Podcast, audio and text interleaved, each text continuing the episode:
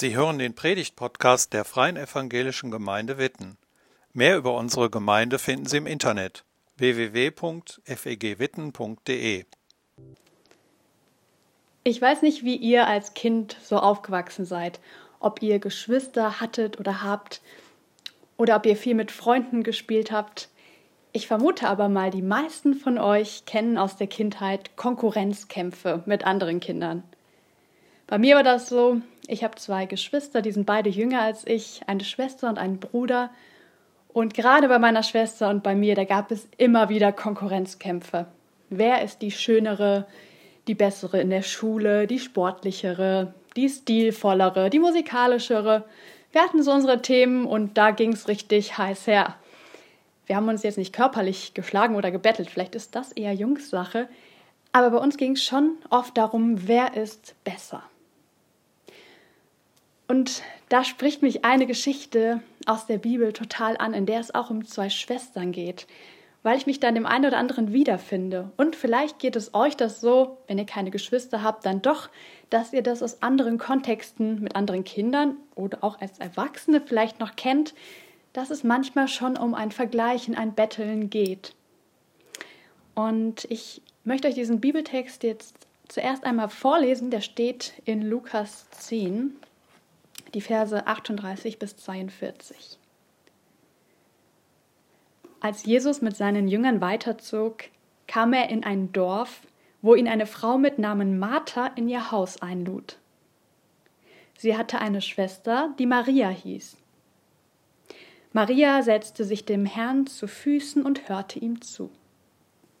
Martha hingegen machte sich viel Arbeit, um für das Wohl ihrer Gäste zu sorgen.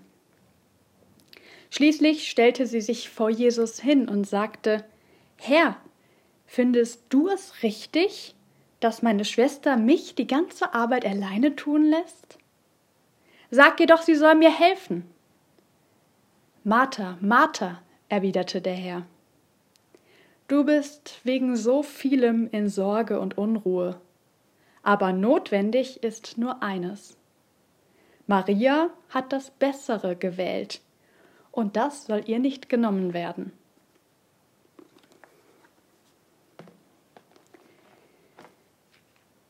Hier werden uns zwei ganz unterschiedliche Schwestern vorgestellt, Martha und Maria. Ich weiß nicht, wer die ältere ist, das steht hier nicht in diesem Text. Meine Vermutung ist, Martha ist die ältere der beiden Schwestern. Die beiden reden in dieser Szene noch nicht mal miteinander. Man weiß also auch gar nicht so richtig, wie ihr Verhältnis zueinander ist. Aber es geht um ein Vergleichen. Und diese Schwestern sind sehr unterschiedlich. Ich finde das sehr spannend, weil aus meiner Sicht ist das eine Geschichte, die ja, die für viele von uns auch ähm, Beispielcharakter haben kann oder wo der eine oder die andere sich in der einen oder anderen wiederfinden kann. Und ähm, die Geschichte verläuft so ein bisschen anders, als man das erwarten würde. Und deswegen ähm, möchte ich mit euch da mal genauer hinschauen, worum es hier geht. Martha, sie hat offensichtlich ein Haus und lädt Jesus und seine Jünger zu sich ein. Das ist ja schon was Besonderes, wenn man ein Reisender ist, so wie Jesus es war, wenn man keinen festen Wohnsitz hat und dann kommt man in ein Dorf und wird herzlich willkommen geheißen. Da ist jemand, eine Frau, diese Martha, die so gastfreundlich ist, dass sie einfach ihr Haus öffnet. Sie kocht und bewirtet. Und das war ja nicht nur Jesus, seine Jünger waren dabei. Es war also eine Gruppe von Männern, die hier von dieser Martha aufgenommen wird. Also diese Frau, die war wirklich die Gastfreundschaft in Person ich stelle mir das irgendwie so vor, die Jünger Jesus kommen in das Haus und ähm, dann hört man in der Küche Töpfe und Pfannen zischen, man riecht den Geruch von frisch gebackenem Brot, von gebratenem Fleisch und frischem Gemüse und es klappert und klirrt in der Küche und Martha ist dort in ihrem vollen Element. An Martha ist nichts auszusetzen. Sie ist eine er ist eine fleißige Frau, eine gastfreundliche Frau. Wer Freunde hat wie Martha, der kann sich glücklich schätzen. Jemanden zu haben, der sagt, schön, dass du da bist, herzlich willkommen, fühl dich bei mir wie zu Gast, ich sorge für dich. Das ist doch genial. Vielleicht haben die Nachbarn von Martha und auch Maria das anders gesehen. Ich meine, wenn man sich vorstellt, es war noch eine völlig andere Zeit zur Zeit Jesu, dass zwei unverheiratete Frauen da eine Gruppe von jungen Männern bei sich aufnimmt, die dann wahrscheinlich auch noch zur Übernachtung geblieben sind. Das war schon eher besonders und ging über die üblichen Konventionen hinweg. Aber Martha schert sich nicht darum. Sie ist mit ganzem Herzen gastfreundlich und hilfsbereit. Maria die andere Schwester ist auch in diesem Haus. Sie ist nicht die Initiative. Und so wie Maria sich verhält, das ist eher ungewöhnlich. Wenn ich mir das vorstelle, meine Schwester und ich, wir hätten in einer WG gelebt und Leute zu uns eingeladen, natürlich wäre es selbstverständlich gewesen, dass wir beide Gastgeberinnen sind und beide uns um unsere Gäste kümmern. Aber hier, die eine arbeitet in der Küche, die andere setzt sich einfach zu Jesu Füßen und hört zu, was er erzählt. Die eine ist fleißig, die andere faul. Mir kam beim Lesen schon der Gedanke, was macht die Maria da? Wieso hilft die nicht ihrer Schwester? Irgendwie ist da so ein Gefühl von Ungerechtigkeit. Jedenfalls empfinde ich das so, wenn ich diese Geschichte lese. So ein echter Konkurrenzkampf ist es ja eigentlich gar nicht diese beiden Schwestern, es ist ja nicht so, dass beide in der Küche stehen und sich rangeln, wer am besten kochen kann oder wer die beste Gastgeberin ist. Nein, die eine müht sich ab und die andere steigt irgendwie gar nicht drauf ein, auf diesen möglichen Konkurrenzkampf. Ich finde, dieses Gefühl von Ungerechtigkeit wird dann noch stärker, wenn man weiter liest, diese Geschichte, und dann sich die Reaktion von Jesus anschaut. Martha kommt dann zu Jesus und sagt, Jesus, sag doch mal was. Ma Maria soll mir helfen. Warum sitzt sie hier nur rum? Ich brauche ihre Hilfe. Und dann sagt Jesus, beruhig dich mal. Die Maria, die hat den besseren Teil gewählt. Das ist doch, also, das ist doch verwunderlich. Hat Jesus hier irgendwas verdreht? Hat er die Namen der beiden vertauscht? Oder hat er nicht gesehen, was die Martha hier macht? Das sind so die Fragen, ne, mein erster Impuls. Und vielleicht geht euch das auch ähnlich oder beim ersten Lesen dieser Geschichte. Die Bibel ist doch voll von Ermutigungen, gastfreundlich zu sein.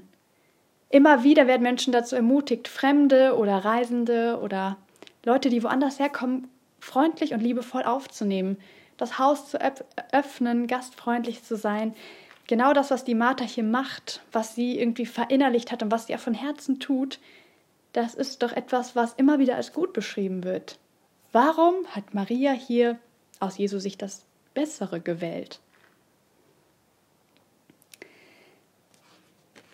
Mir ist nochmal deutlich geworden beim genaueren Nachdenken, Jesus sagt nicht, dass Martha sich schlecht verhält oder dass das, was Martha tut, schlecht ist. Das empfindet man vielleicht schnell so. Das eine ist gut, das andere schlecht. Jesus sagt, das eine ist besser. Es gibt ja so, so Beispiele in der Bibel, zum Beispiel Paulus sagt an einer Stelle in der Bibel, heiraten ist gut. Nicht heiraten ist allerdings besser. Das heißt nicht, dass es schlecht ist zu heiraten. Aber Paulus bewertet das anders und er gibt eine Gewichtung. Vielleicht ist es so ähnlich, das, was Jesus hier macht. Er sagt nicht, Martha, du hast dich schlecht verhalten, aber es gibt ein Besseres, was wir reden gleich darüber, warum das besser ist. Aber ähm, er setzt Martha nicht herab, sondern er ermutigt sie eher zu etwas noch Besserem. Also vielleicht geht es um, um eine Priorisierung, um eine Reihenfolge von Dingen. Maria, was hat sie getan? Sie hat sich zuerst hingesetzt und Sie hat es in dem Moment als wichtiger empfunden, Jesus zuzuhören, bei ihm zu sitzen, seine Worte aufzusaugen. Sehr wahrscheinlich hat Maria genauso gesehen, dass Arbeit ansteht. Ich glaube nicht, dass sie das einfach nicht verstanden hat oder dass sie darüber hinweggesehen hat. Aber sie hat diese Entscheidung getroffen, diese Priorität auch gesetzt. Ich möchte hier Jesus zuhören. Und Jesus sagt, genau das ist gut, dass Maria sich hier zu mir setzt. In Matthäus 11, Vers 28 sagt Jesus so einen Satz, den ich als sehr wohltuend empfinde. Jesus sagt, Kommt her zu mir, alle, die ihr mühselig und beladen seid. Ich will euch erquicken. Wisst ihr, der Unterschied zwischen Maria und Martha ist der, Martha steht in der Küche und sie tut alles dafür, um Jesus zu dienen. Das ist eine, ja, eine dienende, eine gute Herzenshaltung.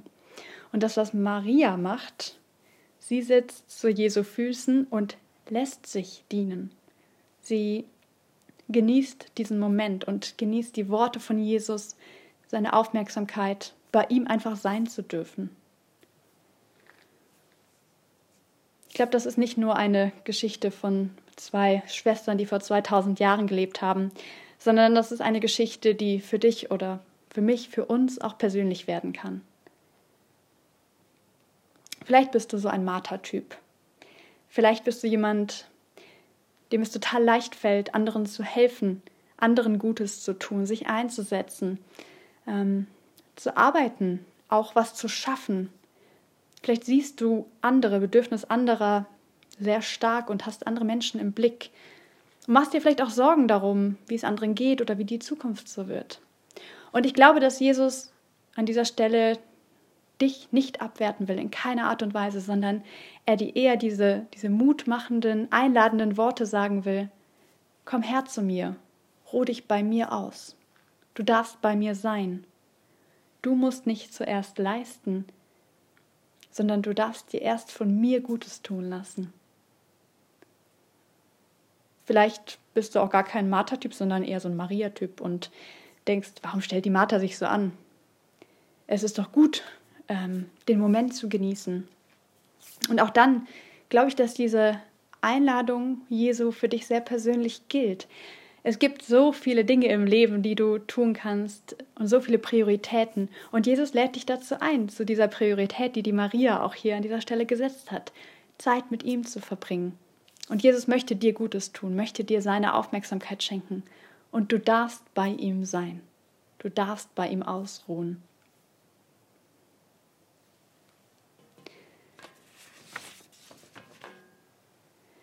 Ich finde in dem Text ganz spannend einen so einen sprachlichen Gegensatz, den Lukas, der Schreiber dieses Textes, auch deutlich macht. Vielleicht ist euch das aufgefallen in der Formulierung. Da steht ähm, Martha, Martha, genau, Martha, Martha, du bist wegen so vielem in Sorge und Unruhe, wegen so vielen Dingen. Aber notwendig ist nur eines. Also er macht diesen Gegensatz auf von, es gibt so vieles, was du tust und notwendig ist eines. Und das fand ich nochmal ganz spannend, weil ich mich da selber auch sehr drin wiederfinde. Manchmal ist es so, dass ich tausende von Themen im Kopf habe und Gedanken und das möchte ich erledigen. Ich will meine Oma anrufen, ich möchte meine Predigt fertig bereiten, gleichzeitig noch eine Frau im Altenheim besuchen und, und, und, und, und. Mein Handy klingelt. Ne? Ihr könnt euch das vielleicht vorstellen, wenn ihr auch ähm, so ja, mit solchen Themen zu tun habe. Manchmal ist es einfach viele Dinge, die wir auf einmal versuchen wollen und merken, wir sind total gestresst. So wie die Martha hier. Der ist es eigentlich zu viel. Und Jesus fokussiert hier so und er lädt uns ein von dem vielen auf eines. Ich habe eben schon gesagt, das heißt nicht, dass diese vielen Dinge alle schlecht sind. Die sind wahrscheinlich sogar gut. Aber Jesus ermutigt uns dazu, zu dem einen Notwendigen. Und das ist Gemeinschaft mit ihm. Das ist das, was die Maria tut. In der Gegenwart Jesu sein und ihm zuhören. Es geht um Prioritätensetzung. Und genau das macht Maria. Das war eigentlich nicht das normale Verhalten für eine Frau in, in ihrer Zeit, wenn man da zwölf Männer zu Gast hat, dass man sich einfach dazusetzt und zu den Füßen eines Mannes sitzt und seinen Worten lauscht. Das war nicht das, was Leute erwartet haben und auch nicht das übliche Verhalten. Heute empfinde ich das schon als komisch, ähm, dass eine Gastgeberin einfach nur da sitzt. Aber damals umso mehr. Es war üblich, dass Frauen in der Küche für Gäste gesorgt haben und dass sie hauswirtschaftlich unterwegs waren das ist eigentlich noch viel, viel krasser gewesen, dieses Verhalten von Maria. Und umso deutlicher wird hier, wie, ähm, ja, wie positiv Jesus das empfindet, weil Maria diese Priorität gesetzt hat, die, ja, die ihr in dem Moment wichtig erschien und zu der Jesus sie auch ermutigt, bei ihr, bei ihm zu sein, Zeit mit Jesus zu verbringen. Da muss eine Sehnsucht bei Maria gewesen sein, die viel stärker ist als alle Verpflichtungen, Verantwortung, die sie eigentlich gehabt hätte, dass sie für sich entschieden hat, ich setze mich jetzt einfach hin. Und ich würde dich und uns heute gerne fragen, wo, wo wir unsere Sehnsucht oder die Sehnsucht nach Jesus eigentlich heute in uns spüren. Hast du diese Sehnsucht nach Jesus? Vielleicht hast du auch immer wieder so Marterstimmen in deinem Kopf, die dir sagen, du musst dieses erledigen, jenes tun und dem und der Person gerecht werden. Und ich glaube, dass Jesus hier einfach einlädt, zu ihm zu kommen, uns von ihm dienen zu lassen. Das ist ja auch ein spannender Gedanke, dass Jesus uns dient. Er hat das an einer Stelle in der Bibel selbst gesagt, oder wir können das nachlesen in Matthäus 20, Vers 28. Der Menschensohn ist nicht gekommen, um sich dienen zu lassen, sondern um zu dienen und um sein Leben zu geben als Lösegeld für viele. Kannst du das annehmen für dich persönlich, dass Jesus gekommen ist, um dir zu dienen? Hier geht es wieder um die Priorität, um die Reihenfolge. Jesus sagt nicht, hör auf, anderen Menschen zu dienen, dreh dich um dich selbst. Ganz und gar nicht. Aber kannst du das für dich annehmen, dass er zuerst dir dienen möchte, damit du dann anderen dienen kannst? Aus eigener Kraft werden wir gestresst und werden Sorgen größer und ich glaube, wir begeben uns in dieses Rad wie die Martha. Aber er möchte uns zuerst auffüllen mit seiner Liebe, mit seiner Zuwendung. Und ich habe das Gefühl, die, die Corona-Zeit ist so eine ganz besondere Zeit, wo wir, wo manches auch nochmal auf den Prüfstand gestellt wird, weil unser Leben vielleicht auf einmal anders läuft, an manchen Stellen entschleunigt wird. Ich weiß, dass das nicht für alle von uns so ist. Viele haben auch mehr zu tun im Job oder in der Familie, wenn Kinder auf einmal zu Hause sind. Aber vielleicht ist trotzdem gibt es ähm, Veränderungen, die auch dazu führen, dass wir nochmal hinterfragen, wie ähm, wie voll ist unser Leben eigentlich? Wo setzen wir Prioritäten? Ähm, ich merke das bei mir jedenfalls, dass ich über diese Fragen auch nachdenke. Und auf jeden Fall in unserer Gemeinde merken wir das, dass viele Veranstaltungen weniger geworden sind und dass da auch die Frage aufkommt, wo, ähm, ja, wo ist es gut, Dinge sein zu lassen oder Prioritäten zu setzen. Ich glaube, dass ähm, das eine Zeit ist, wo unsere Jesus-Beziehung unsere Beziehung zu diesem Jesus Christus auch nochmal erneuert werden kann. Weil wir bewusste Entscheidungen treffen können, uns von ihm dienen zu lassen. Ich glaube, dass Jesus einfach viel, viel mehr für uns bereithält als, als das, was, was wir bisher erleben. Ich weiß nicht, wie dein Leben aussieht, aber ich glaube trotzdem, es gibt da mehr.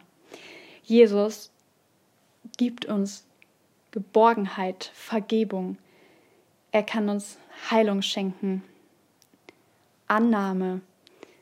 Er ist derjenige, der uns Frieden gibt und einfach uns deutlich macht, dass wir in seinen Augen unglaublich wertvoll sind.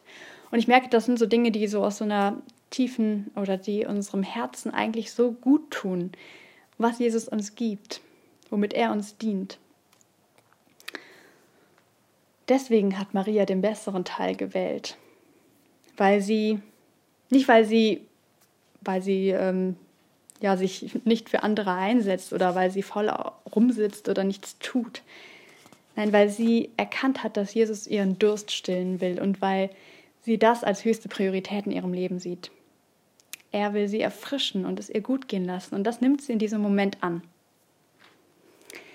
Vielleicht bist du ja selber Mutter oder Vater von kleinen Kindern. Jörg Enners hat eben erzählt von seiner Schwiegertochter, ähm, und ich glaube, es ist manchmal gar nicht so einfach, Prioritäten zu setzen, wenn unser Leben so voll ist und auch von äußeren Umständen bestimmt. Vielleicht bist du auch in deinem Job einfach viel eingespannt, hast viel Verantwortung engagierst dich im Verein ehrenamtlich oder in der Gemeinde und merkst, da ist einfach so wenig Freiraum. Und ich glaube, es geht hier überhaupt nicht um irgendeine Art von Druck, die Jesus uns machen will. Hier geht es nicht darum, dass du erstmal eine Stunde still vor Jesu Füßen sitzt, bevor du deinen Alltag angehst oder dass du bestimmte Dinge hier abarbeitest geistlich, sondern das, wozu Jesus einlädt, ist, dass er deinen Durst stillen will, deinen inneren Durst und dass du bei ihm einfach sein darfst. Das sagt erstmal gar nichts über die Form aus, wie du Jesus begegnest. Man stellt sich das vielleicht so vor, oh, die Maria saß da jetzt stundenlang vor Jesu Füßen, muss ich das jetzt auch, kriege ich gar nicht hin. Nein, darum geht es, glaube ich, gar nicht. Es geht darum, dich beschenken zu lassen von Jesus. Und wie, in welcher Art, das ist ganz individuell. Und ich lade dich dazu ein, mit Leuten ins Gespräch zu gehen und da auch auf Entdeckungsreise zu gehen, was dir gut tut und wie dein Herr Jesus Christus dir dienen kann. Denn dazu ist er auf diese Welt gekommen. Vielleicht tut es dir gut, dir einmal in der Woche einen, einen Zeitraum zu setzen, in dem du alleine Zeit mit Gott verbringst. Vielleicht ein Waldspaziergang. Oder du nutzt die Fahrt zur Arbeit, um Lobpreislieder zu hören und dich ermutigen zu lassen. Oder du nimmst dir zehn Minuten am Morgen, bevor die Kinder aufwachen, mit einer Tasse Kaffee und den Losungen in der Hand. Ich weiß nicht, was dir gut tut, aber ich ermutige dich dazu, denn Jesus lädt dich ein. Er ist immer in deinem Alltag dabei. Aber diese besonderen Zeiten können Zeiten der Ermutigung werden, die dir einfach gut tun, die für deine Seele gut sind. Vielleicht denkst du jetzt, hm, das ist mir ein bisschen zu ich bezogen. Ich will nicht nur mich um mich selber drehen und ich will doch für andere da sein. Das ist doch auch eine Gabe, die ich habe. Und genau das ist auch richtig und gut. Wenn Jesus dich mit Gaben beschenkt hat, die auch einzusetzen. Aber es geht um die Reihenfolge. Jesus will dir zuerst dienen und dann kannst du anderen dienen. Das soll nicht wegfallen, das ist nicht schlecht. Jesus bewertet das Verhalten der Martha nicht als schlecht. Aber er sagt, zuerst darfst du einfach sein bei mir und dich beschenken lassen und dann kommt das andere. Das Wort Gottesdienst ist ja in dem Zusammenhang auch ganz spannend. Was ist eigentlich Gottesdienst? Dient Gott uns oder dienen wir Gott? Der eine denkt an das eine oder an das andere. Ich glaube, es ist tatsächlich beides. Gott schenkt uns Gottesdienst, weil er uns beschenken will mit seinem Wort, mit Gemeinschaft mit anderen Christen, mit, ähm, mit seinem Reden. Und auf der anderen Seite können wir ihm darin dienen, dass wir ja, ihn anbeten, ihm antworten mit Worten, aber auch mit Taten, indem wir ja, ihn bezeugen in unserer Welt. Und wenn wir Jesus nachfolgen, darüber hat Anja Gundlach vor ein paar Wochen gepredigt, dann sind wir das Salz der Erde. Jemand hat mal gefragt, wie, wie kann man das eigentlich machen, dass Menschen eine Sehnsucht nach Jesus bekommen? Und ich finde das ganz spannend mit diesem Salzbild, weil Salz ist ja, wer viel Salz isst, der wird durstig. Und das finde ich eigentlich ein ganz cooles Bild. Wer viel Zeit mit dir oder mit mir verbringt als Salz der Erde, der wird durstig werden. Ich bin davon überzeugt, dass das passiert, wenn wir Jesus Nachfolger in unseren Kontexten mit Menschen unterwegs sind. Und wenn unser Durst gestillt ist, wenn wir aufgetankt sind von Jesus, dann wird es automatisch passieren, dass andere durstig werden, wenn sie mit uns zusammen sind. Leute, es geht nicht darum, dass wir uns nur noch verziehen und nur noch wir und unser Jesus uns abkapseln. Nein. Aber ich glaube, wenn wir andersrum denken und immer nur anderen dienen wollen und zuerst auf die anderen gucken, dann fehlt was. Lasst uns auf unseren Jesus blicken. Das ist der bessere Teil, wenn wir uns von ihm dienen lassen und ermutigen lassen, damit wir aufgetankt sind und Salz für andere sein können.